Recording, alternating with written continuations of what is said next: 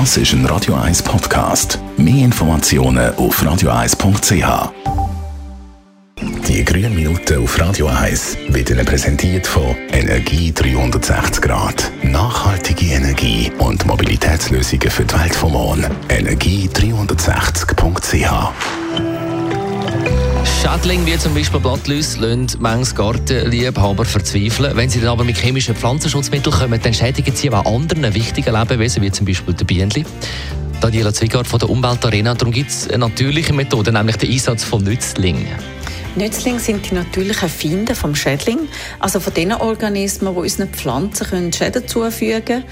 Und Nützlinge sind beispielsweise Insektenarten, Milben, Nematoden, das sind Fadenwürmer. Und die alle kann man zur natürlichen Kontrolle oder auch Bekämpfung von Schädlingen nutzen. Beispielsweise kann man die Larven vom Marienkäfer zur Bekämpfung von Läuse einsetzen. Es gibt aber noch viele weitere Nützlinge und wie die aussehen und was die so für uns machen, kann man auch in der neuesten Ausstellung in der Umweltarena von Andermatt Biogarten anschauen. Nützlinge sind ökologisch und umweltschonend und bei genug Nahrungsangebot vermehren die sich auch und sorgen so für das Gleichgewicht im Garten. Darum wichtig, dass sie sich die Nützlinge im Garten wohlfühlen. Ja, damit sich die nützlichen Insekten wohlfühlen, kann man beispielsweise im Garten in der Ecke ein bisschen Häufchen lassen, so aus Stein oder aus Zweig und Steckchen. Da können sie sich verstecken und können auch ihre Eier dort ablegen. Dann könnte man noch ein paar Futterpflanzen dazu tun, beispielsweise so blühende Kräuter oder Blütenstuden.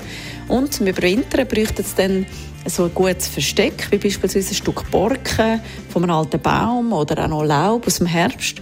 Also wenn man im Herbst am Aufräumen ist und das vielleicht nicht ganz so ordentlich macht und ein paar Sachen liegen lässt in ein paar Häufchen, dann fühlen sich die Krabbeltiere schnell wohl. Die grünen Minuten auf Radio 1. Jederzeit zum Nachlesen als Podcast auf radio1.ch. Im Anschluss das ist ein Radio 1 Podcast. Mehr Informationen auf radio1.ch.